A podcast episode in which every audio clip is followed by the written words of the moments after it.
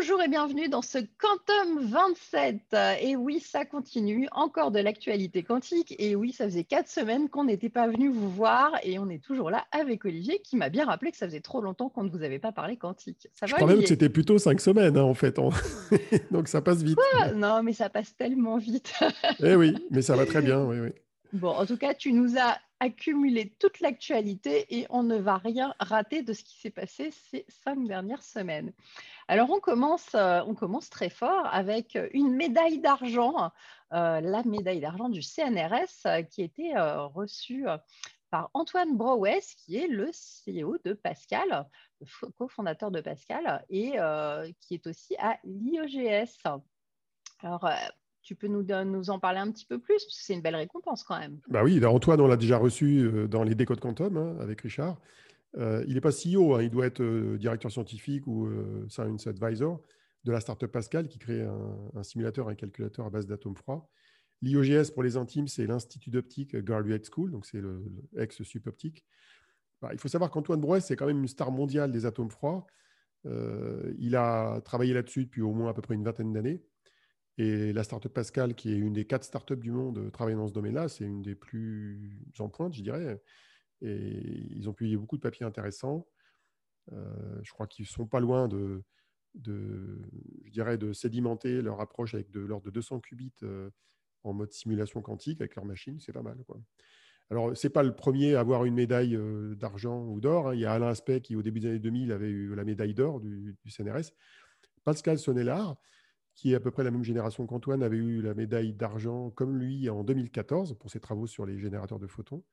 Donc voilà, on a une belle brochette de, scientifiques dans le quantique qui obtiennent cette médaille euh, qui est multidiscipline. Hein. Il n'y a pas que les quantum guys hein, qui obtiennent ça. Non, mais c'est bien parce que du coup, ça en fait trois euh, dans le domaine, mmh. mine de rien. Il y en a probablement eu d'autres hein, que je n'ai pas en tête, mais Pascal, on la connaît bien, donc on sait bien de la rappeler. Voilà. non, puis c'est bien, c'est 20 ans de travaux quand même. Euh, c'est faut bosser hein, pour obtenir une médaille. Hein, ça, ça, ça, il y a un petit côté monomaniaque. Oui, il y a un petit côté monomaniaque d'aller jusqu'au bout et, et jusqu'au bout qui est la création d'une entreprise qui peut-être sera euh, un des fleurons européens du calcul quantique. Donc euh, voilà, ça, récompense aussi cette, euh, cette ténacité sur ce sujet on croise les doigts. Euh, une autre bonne nouvelle aussi, un award Margaret à la JFD pour Elam Kachefi dans la catégorie entrepreneuriat. On l'avait rencontré pour sa startup, euh, elle nous avait parlé de Very Cloud. On avait aussi vu ce cofondateur. Donc c'est voilà, ça aussi c'est euh, une belle valorisation du travail et en particulier aussi du travail des femmes dans le domaine. Et puis, toujours pour parler des femmes dans le quantique, eh bien, il y a eu aussi un euh, dossier euh, de quatre pages sur neuf femmes du quantique, euh, un, papier qui a été écrit par Guillaume Gralet. tu, as illustré ça qu'à part tes photos de quelques femmes du numérique. Est-ce que tu peux nous détailler un petit peu qu'est-ce qu'il y a dans ces quatre pages? Parce que ça a été quelque chose de les faire écrire. Ah bah, c'est un travail avec Guillaume a, qui a, été un chef dans l'histoire. Je trouve ça sympa qu'un journaliste euh, aille jusqu'au bout de la valorisation des femmes dans un secteur donné, parce qu'il n'y en a pas tant que ça qui le font, hein, dans le domaine scientifique ou dans le domaine bah, dans technologie quantique. Ça fait pourtant longtemps qu'on avait identifié ces, différentes femmes. Hein. Mais bon, ça a pris du temps et Guillaume a fait un bon boulot. En plus, il a publié les interviews détaillées euh, pour commencer de Pascal Sonnellard. Il y en a quelques autres qui doivent être publiées sur Internet, parce qu'en fait, il avait envoyé une série de questions à toutes les femmes et il y en a quelques-unes qui avaient répondu avec beaucoup, beaucoup de détails. Et beaucoup de, cœur à l'ouvrage. Donc, euh, ça a été fait comme ça. Donc, euh, c'est sympa. Alors, dans, les neuf femmes, en plus de celles qu'on cite souvent, donc Alexia Ofev, Maud Vinet, Elam Kachefi, Eleni Diamanti et Pascal Sonnellard, on a aussi d'autres dont on parle un peu moins souvent, comme Jacqueline Bloch, qui est dans le même labo que, Pascal Sonnellard, travaille sur les polaritons et qu'on a reçu il n'y a pas longtemps dans Décode Quantum. Il y avait aussi Hélène Perrin, euh, qui est spécialiste du contrôle des atomes froids, disons de la matière condensée en général. Et euh, je, risque d'en oublier. Il y a Elvira Chechenina, qu'on connaît bien, qui, est une jeune chercheuse qui a, jusqu'à la fin de l'année dernière, été chez Total et maintenant travaille chez BMW. Et euh, j'en oublie une, ça m'énerve. c'est ça qui est dur quand on a neuf à retenir. J'en oublie une, c'est trop dur, c'est trop dur. parce qu'il y en a une qui n'a pas, pas, voulu dans le dossier, je ne vais pas la citer. Euh, bah, c'est pas grave, ça me reviendra. En tout cas, voilà, il y en a, il y en a, en tout cas, voilà, il y en a, il y en a neuf en tout. Et ça, illustre cette excellence. Voilà, c'est un, un, beau papier. Et puis en plus, voilà, il y a toutes ces interviews autour. C'est intéressant. Je trouve que c'est bien en plus, pour, euh, pour euh, c'est toutes des rôles modèles, elles peuvent donner de l'élan euh, et montrer que ça pose aucun problème, en tout cas, de, réussir dans, ces domaines-là. il y a des barrières, bien évidemment, et on sait toutes qu'elles ont, qu'elles ont eu des choses à, passer. Mais en tout cas, c'est hyper intéressant et, c'est très bien écrit. D'ailleurs, elle, mettait tout en avant, je voudrais appuyer un mhm. point. Dans les réponses qu'elles ont faites à Guillaume, qui n'ont pas forcément été toutes relayées, elles remettaient tous en avant un point qui, euh, je dirais que un point de blocage dans le fonctionnement de la recherche en France, euh, c'est le, fonctionnement de l'Agence nationale de la recherche. Euh, c'est un paradoxe en fait très français qui est que nos chercheurs, qui en général passent par un diplôme, qui ensuite obtiennent le statut de chercheur à temps plein, ce qui n'est pas évident à obtenir parce que les postes sont limités, qui après obtiennent une, une habilitation à diriger des recherches, puis après deviennent directeurs de recherche. Mais ces gens-là qui sont passés par ces quatre étapes je ne te parle même pas du diplôme initial et de la thèse. Hein. donc, euh, cinq étapes quand même euh, semées d'embûches. Eh bien, au bout de ces cinq étapes-là, on leur refait passer pour chaque projet de recherche à un concours. Ils ont 15% de chances de réussite pour financer leur projet. Résultat, tu as plein, plein de chercheurs qui passent leur temps à faire des dossiers pour obtenir du financement, qui n'en obtiennent pas, même quand ils sont brillants. Et c'est vraiment un caillou dans la chaussure. Et elles, toutes, toutes, toutes, quel que soit leur statut, leur labo, etc., mettaient en avant ce problème-là. J'espère qu'on est écouté par les gens du ministère de la Recherche. Mais vraiment, c'est un problème. Alors, heureusement, le plan quantique va changer un petit peu les choses parce qu'il va augmenter dans certains cas de figure les budgets de certains chercheurs. Mais c'est un vrai problème de fond quoi, du fonctionnement de la recherche. Et elles l'ont toutes mise sur la table euh, à juste titre. Voilà. Et qui n'est pas du coup lié que au fait d'être une femme, là, pour le coup. Ah non, non, les, les hommes aussi de chercheurs. Hein. Voilà, c'est un, vrai, un problème, problème hein. global euh, pour les scientifiques. Exactement. Euh, donc voilà. On continue aussi donc une conférence euh, Quantum Business Europe euh, la semaine dernière. 1000 personnes en tout avec euh, beaucoup, beaucoup de monde. Alors, des, pics de 500 à 200 personnes selon le moment. Une plutôt 50, 50 à 200 personnes. Pardon, 50 à 200. Et euh, une audience plutôt internationale. Euh, est-ce que tu, as noté certaines interventions euh, plus intéressantes que d'autres? Il, y en avait, il y en avait pas mal d'intéressantes. Ah, il, y avait des hauts et des bas d'ailleurs. Par exemple, dans les bas, il y avait un type d'intel qui faisait son baratin un peu marketing, qui est filmé par la com. Je n'ai pas du tout aimé. A contrario, il y avait les Finlandais de IQM qui font des qubits supraconducteurs qui avaient fait deux interventions, je crois, qui étaient assez techniques, qui montraient bien ce qu'ils faisaient. Ce n'était pas inintéressant. Mmh. Et la, meilleure presse, c'est, je vais, je vais peut-être un peu pomper en disant ça, mais j'ai trouvé un Ezrati anglais.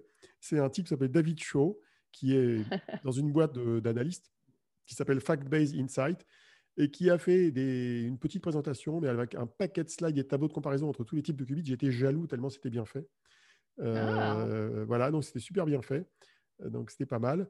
Et j'ai remarqué aussi une très bonne intervention de Philippe Duluc, d'Atos. De chez Atos. Qui, a très bien décrit l'offre logicielle d'Atos, notamment l'articulation entre la simulation et le, supercalcul, qui est différent. C'est deux approches différentes. L'émulation, pardon. L'émulation d'un côté et le calcul euh, haute performance de l'autre, et la manière dont les deux se, relient entre eux.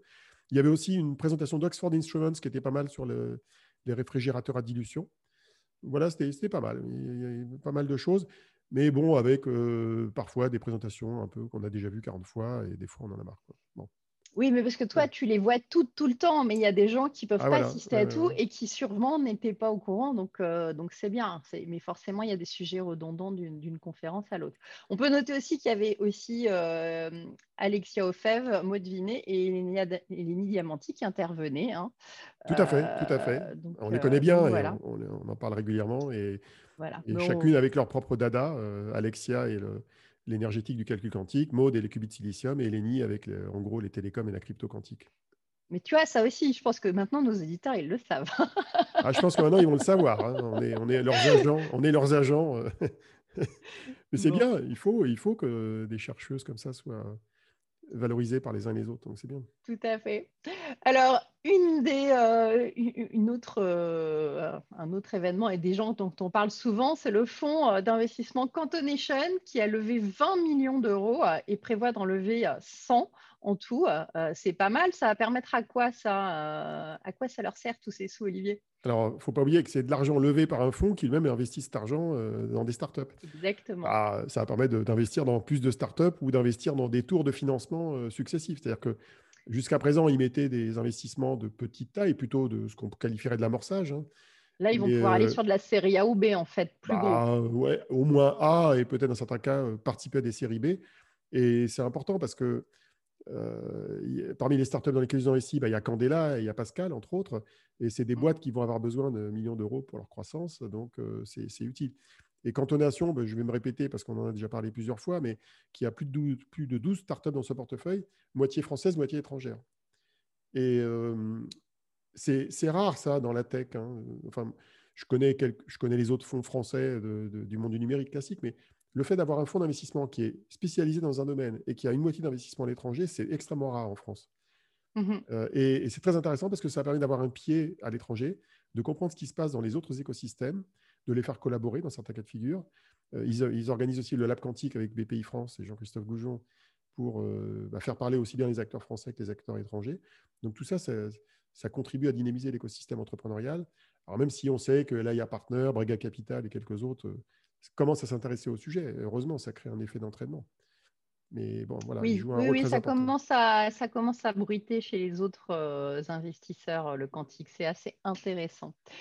Euh, dernière info sur le territoire français, le lancement de l'écosystème quantique NACIDIS le 4 mars à Bordeaux avec Philippe Bouillet du CNRS.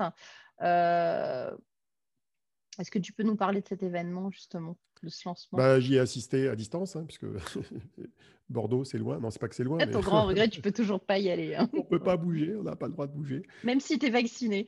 Euh, oui, je suis vacciné. bon, alors, euh, c'est une initiative qui a un sens politique important dans le monde du quantique, parce que euh, jusqu'à présent, on entendait beaucoup parler des écosystèmes de Saclay, de Paris et de Grenoble. Hein, et on sait que les autres régions, elles disent et moi et moi, quoi. Elles aimeraient bien être aussi reconnues en tant que telles. Et donc, mmh. l'écosystème de Bordeaux, qui n'est pas énorme hein, en termes de taille. Hein. Bon, il y a quand même quelques universités. Il y, a, il y a celle de Bordeaux, il y a aussi celle de Limoges, hein, il y a, avec un laboratoire euh, XLIM à Limoges. Euh, il y a surtout l'IOGS, qui a une branche à Bordeaux, euh, mmh. dont est issue d'ailleurs la startup Mucans, qui est un petit peu leur fleuron là-bas. ils ont aussi des boîtes dans la photonique. donc, ils ont une proximité avec le, fameux laser mégajoule qui permet d'attirer des, industriels dans le domaine de, en gros, des lasers et de, l'optique. Et donc, euh, voilà, bon, il y a XBlue, par exemple, qui est une, PME, hein, ce n'est pas une startup, c'est une PME de plusieurs centaines de personnes, qui est spécialisée dans les composants photoniques. Donc, finalement, voilà, on a un écosystème qui associe des laboratoires de recherche, euh, des écoles d'ingénieurs, euh, comme IOGS, et des startups ou des PME, et ils veulent dynamiser cet écosystème bon, pour le rendre visible à l'international. Alors, ils ont même mis à l'aspect comme président de leur conseil scientifique, ce qui est pas mal. Et d'ailleurs, dans leur événement, il y avait l'intervention du président de la région, Alain Rousset.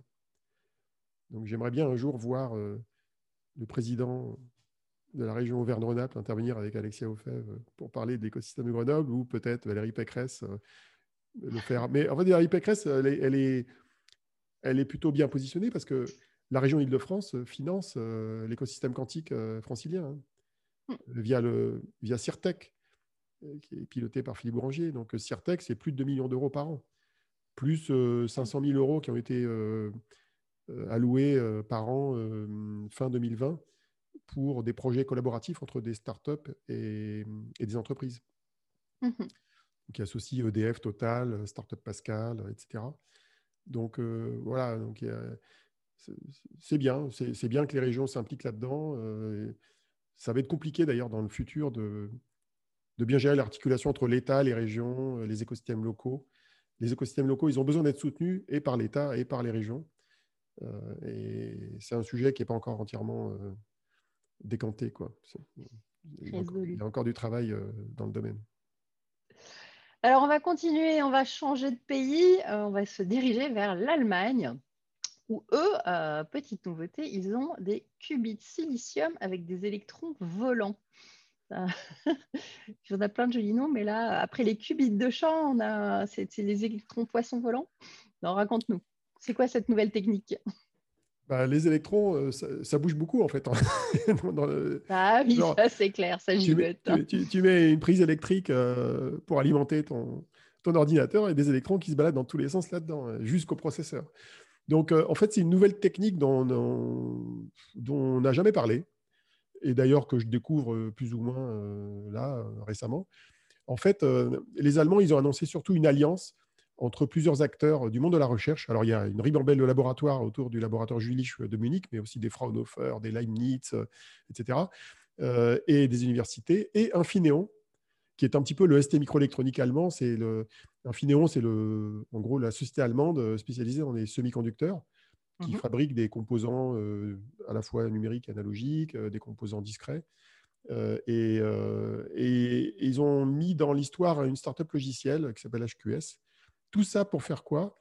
Pour en fait faire des qubits de silicium, un peu comme ceux du CEA et du LETI dans le projet piloté par Maud Vinet, mais avec une capacité à transporter des électrons d'un qubit à l'autre.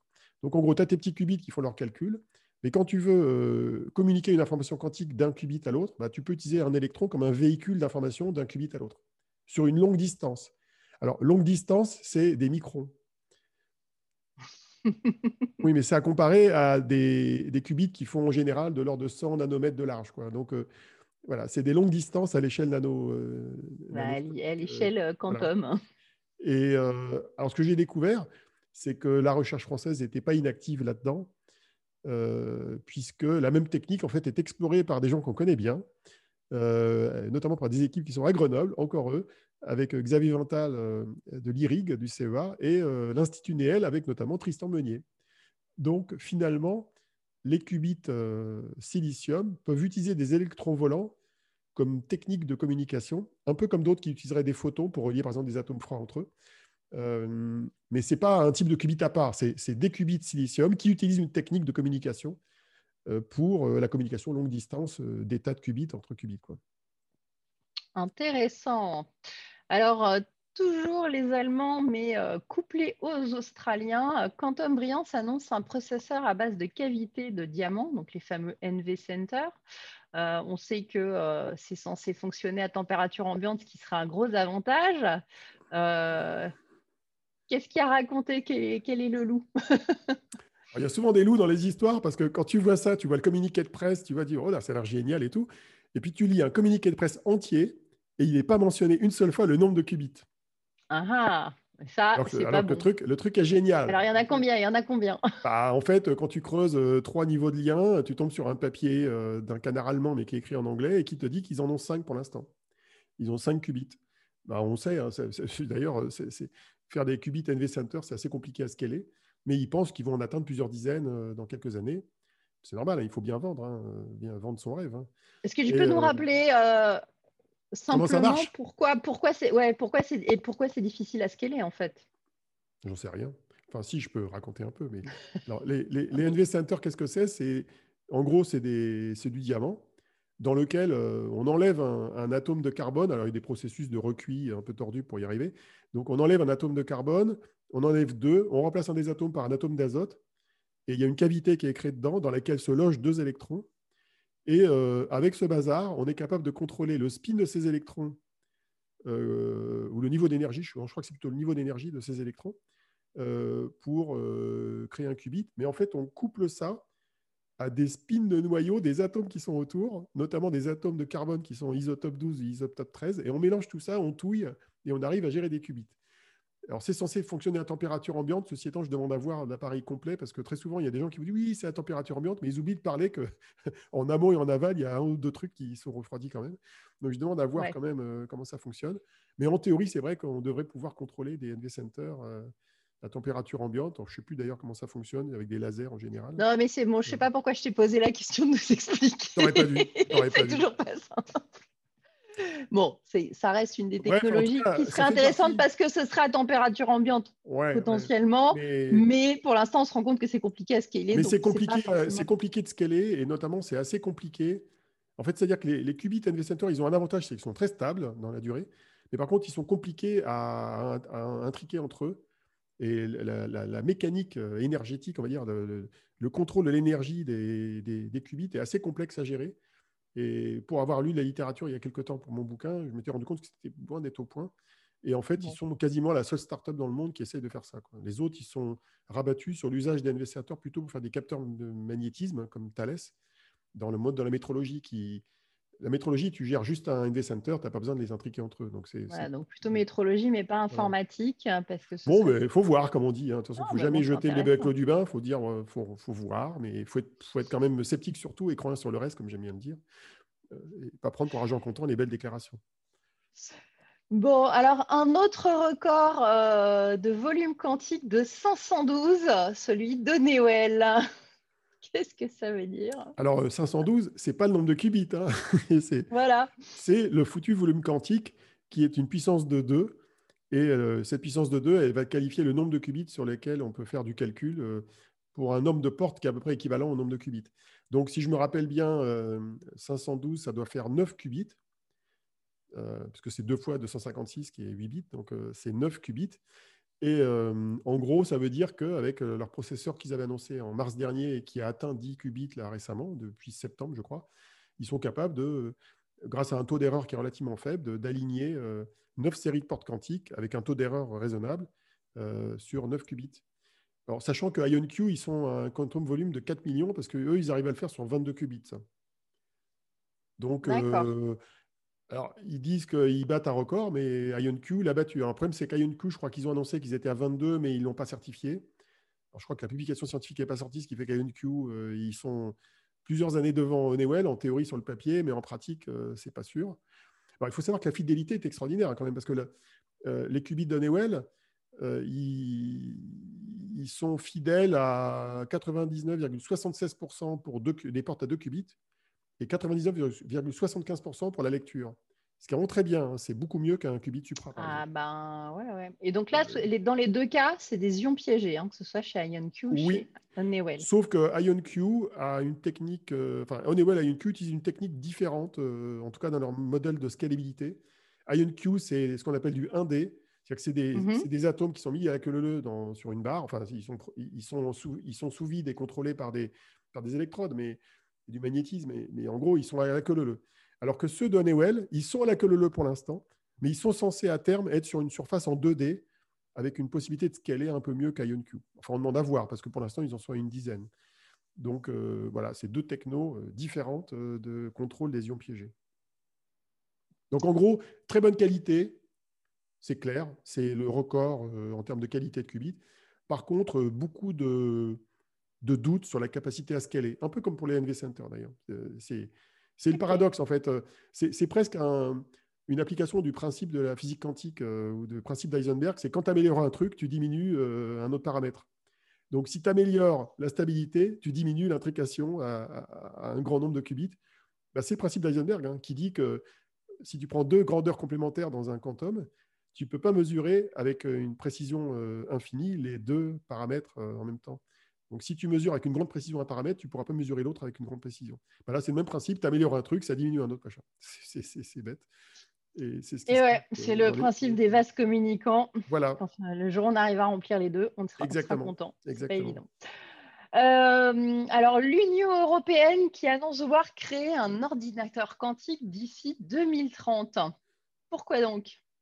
Alors, ça me fait toujours marrer ces annonces parce que maintenant, on voit plein d'annonces qui disent on va faire un ordinateur quantique à une échelle de temps de l'ordre de 5 à 10 ans.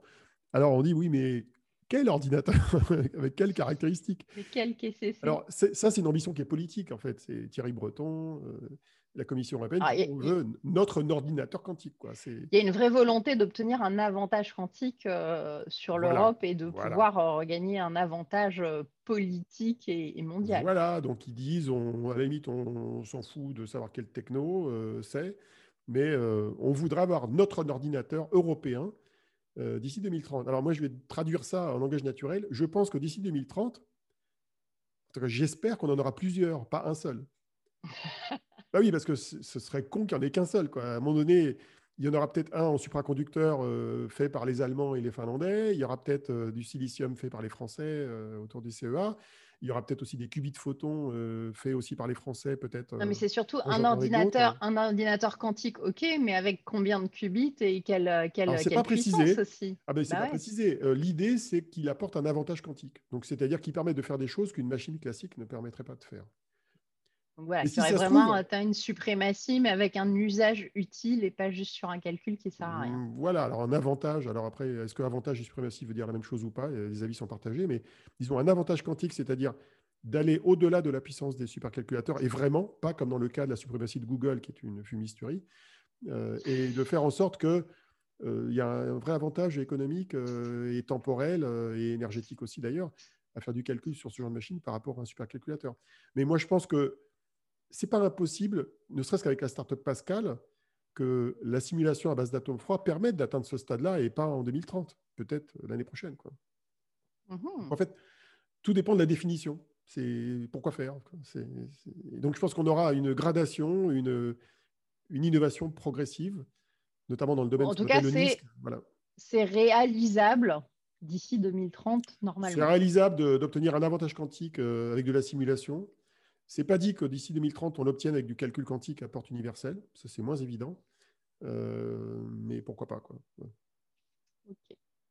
Alors, euh, complètement différent, ce coup-ci, c'est côté finance, une IPO, celle d'IonQ, via une société porteuse qui est un fonds d'investissement géré par un Chinois. C'est un truc euh, tordu, quoi. un drôle de montage, ouais. ah ouais, non, mais c'est un truc de dingue, ça. Donc, ils ont annoncé qu'ils voulaient euh, faire un... Ils ont un plan de financement de l'ordre de 2 milliards. Euh, alors, je ne sais pas si c'est 2 milliards, je ne sais plus si c'est la valorisation ou le montant levé. En fait, en gros, IonQ, plutôt que de faire une introduction en bourse de manière classique en tant que société, il se fait porter par un fonds d'investissement qui lui-même fait une introduction en bourse dans le cadre de ce portage-là. Euh, et c'est un truc que je connaissais pas bien. Euh, ça s'appelle un SPAC. Donc, ça veut dire un Special Purpose Acquisition Company. Donc, c'est une boîte qui est créée de toutes pièces pour faire une, acquisition et une IPO. Euh, et le fonds, il s'appelle DMY3. Donc, c'est bien facile à retenir. DMY3. DMY3. Et ce fonds, il est censé apporter 350 millions d'investissements. non, 300 millions tout court qui viendront de, cette fameuse levée de fonds. Et ça va être complété par des, des, des VC ou des investisseurs comme Hyundai, Kia, donc il y a des Coréens. Euh, il y a même le fonds de, il y a un fonds de Bill Gates et un fonds de Marc Benioff, le fondateur de Salesforce là-dedans. Bon, euh, voilà, c'est un peu bizarre. Il y a HP aussi qui est dedans. Hein. HP entreprise est, dans, dedans. encore des, des, gens qui ont des bons juristes pour faire. non, mais attends, ce qui est absolument extraordinaire, c'est que là, il y a un, un, poste de Scott Aronson, qui est un, un scientifique américain du, MIT, je crois, si je ne mhm. me trompe pas, qui, est spécialisé dans les algorithmes quantiques et qui, écrit souvent des posts dès qu'il y a un événement important sur le quantique. Et il a fait un post en disant là, ça commence à devenir un peu de n'importe quoi parce qu'il a, il, a mis le lien sur la présentation investisseur de IonQ. Et quand tu vois cette présentation, tu rigoles bien parce que c'est vraiment. Il y, a, tous les superlatifs possibles. Euh, en gros, il n'y a que IonQ qui va réussir, tous les autres vont se planter. C'est un peu comme euh, Jeremy O'Brien chez Psychantom ils y vont à la serpe. Et c'est vraiment le, syndrome d'une espèce de bulle euh, entretenue par les, financiers autour de, ce genre de boîte. C'est un peu too much. Quoi. Et Scott avait raison de dire que à un moment donné, ça a pété. C'est, trop survendu, quoi, en gros. Et ça, manque de. Comment dire ça manque d'humilité scientifique, la manière dont c'est présenté. Mais c'est normal, c'est l'entrepreneuriat, c'est plus de la science. Euh, alors, euh, un autre exemple de bullshit avec une société qui prétend sauver une économie numérique qui aurait la taille du PIB mondial. Comme ça, je trouve ça euh, extraordinaire. Une, oui, oui, une start-up canadienne qui s'appelle Cantropie. Qu'est-ce qu'elle fait du coup? Parce que, bah, En fait, ça, ça fait partie de ce qu'on appelle les relations presse. Donc, quand tu veux faire parler de toi, tu, tu, fais des RP, comme on dit. Donc, tu essaies de trouver un journaliste tu lui vends ton histoire et le journaliste, il achète ou pas. C'est la fameuse petite histoire. Euh, on a un petit dessin humoristique comme ça où tu sais, tu as une espèce de petit crapaud tout moche et puis tu as un chevalier qui arrive et qui dit C'est toi le dragon et, euh, et, la petite grenouille qui répond Oui, j'ai une bonne agence de presse. Oui, voilà, c'est à peu près ça. un peu ça. donc, si tu veux, ils arrivent à faire gober par un type qui est chez Forbes, qui est quand même pas euh, euh, un canard euh, de, seconde zone. Et ils font écrire, fait Forbes aux États-Unis, hein, c'est pas Forbes en France, un article comme quoi euh, une société qui propose une solution de cryptographie peut sauver l'économie digitale qui est estimée à 100 trillions de dollars. Et c'est le titre de l'article, si tu veux. C'est le titre de l'article. Alors le problème, c'est que 100 trillions de dollars, c'est la taille de l'économie mondiale à peu près. C'est le PIB mondial. Mhm. Donc, si tu veux, l'économie digitale égale au PIB mondial, je veux bien, mais c'est un peu too much. Quoi. C'est comme si tu disais, bon, bah, je débug Google, euh, search et j'améliore la vie de tout le monde. OK, fine. Mais et, alors, tu regardes ce que la boîte fait. Alors, cette boîte canadienne, elle, fait des trucs sympas. Hein. Elle fait un générateur de nombres aléatoires qui permet donc euh, quantique. On s'en fout qu'il soit quantique d'ailleurs. Enfin, s'il est quantique, donc il est censé être vraiment aléatoire. Mais surtout, le fait qu'il soit aléatoire, ça va faire des clés de chiffrement qui sont vraiment aléatoires. Et une des failles des systèmes de sécurité aujourd'hui, elle est liée au fait que les générateurs de clés censés être aléatoires ne sont pas forcément vraiment. Donc, en rendant les clés aléatoires dans le, chiffrement classique, tu sécurises euh, les systèmes d'information. Donc, en gros, ils disent, en faisant ça, sans même passer par la PQC, donc la fameuse post-quantum crypto qui permet de se protéger contre le calcul quantique, vous allez pouvoir sécuriser toute l'économie mondiale et tout le numérique. Bon, je veux bien, mais c'est un peu survendu. Alors, j'ai discuté avec eux sur Twitter. Euh, oui, ils ont répondu. Et en plus, dedans, il y avait des chiffres qui étaient faux sur, euh, oui, les Russes, c'est les deuxièmes pays au monde à investir dans le quantique, ce qui était faux. Euh, le journaliste, je lui ai dit, tu as oublié l'Allemagne, la France, quelques pays, quoi. Et le mec a dit, You may be right. Il m'a répondu. Ah, ouais, ouais, bon. Mais non, bah, c'est intéressant de voir comment on raconte des histoires et comment le storytelling peut, faire du bien à, un moment donné, mais à un mauvais moment. Et, euh, ça va nous emmener sur la, la, news suivante, c'est attention à ne pas survendre les technologies quantiques, parce qu'à force de vendre du rêve sur le mot, même s'il y a quand même du rêve au bout dans quelques années, euh, c'est on continue à en voir souvent qui racontent euh, des trucs un peu, un peu surfait. Et on a un autre exemple avec euh, une prouesse d'une équipe germano-russe qui indique. Euh, Encore les Allemands d'ailleurs. C'est intéressant, il faudra qu'on voit si le pattern. Il y a un pattern. Quelle est, sur, est sur le point d'atteindre la suprématie quantique avec des qubits supraconducteurs? Et quand on y regarde de près, qu'est-ce qu'on voit? Ah bah, On voit un projet de métrologie quantique, de qualification de qualité des qubits supraconducteurs euh, bref, pas du tout de suprématie en fait. C'est-à-dire que tu as un papier. le papier n'est pas inintéressant. Mais là, on sent que. Alors, ça, ce n'est pas les communicants d'une agence de RP, c'est les communicants du labo russe. Donc, ce n'est pas, la... pas la première fois qu'ils font le coup. J'avais déjà vu un truc du même genre il y a un an.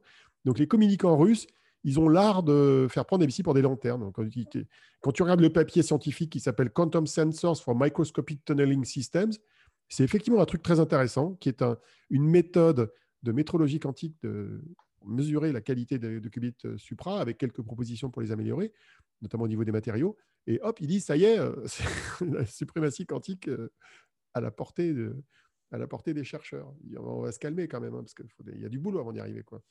Donc, il faut, tout vérifier, en fait. C'est fou. C'est très souvent le cas dans la communication, même scientifique. C'est-à-dire que la communication scientifique, maintenant, elle doit être vérifiée au bout des doigts.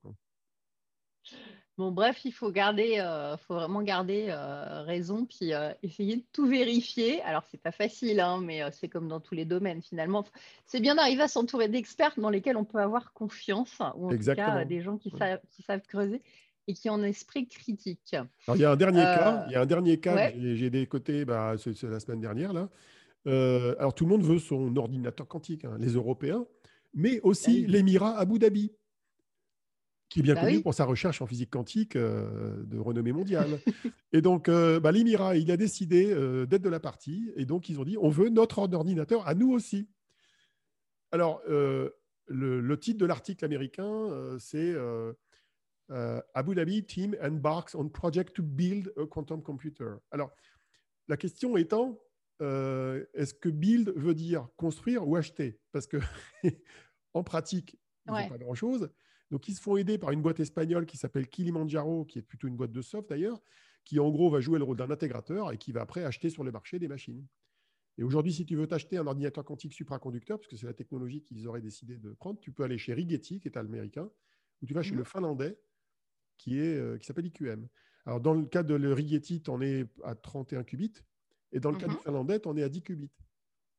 Alors, je vous rappelle que ça, vous pouvez l'émuler sur votre laptop. Hein. c'est pour l'instant, ça ne sert pas à grand-chose. Ça sert à rien. Euh, non, mais bon, c'est intéressant. Mais du coup, en effet, bah, ils ont les moyens de s'acheter des trucs très onéreux. Euh, hmm. Est-ce qu'il faut avoir les chercheurs pour avoir le premier ordinateur quantique ou est-ce que je peux m'acheter des boîtes euh, ou en tout cas le faire fabriquer?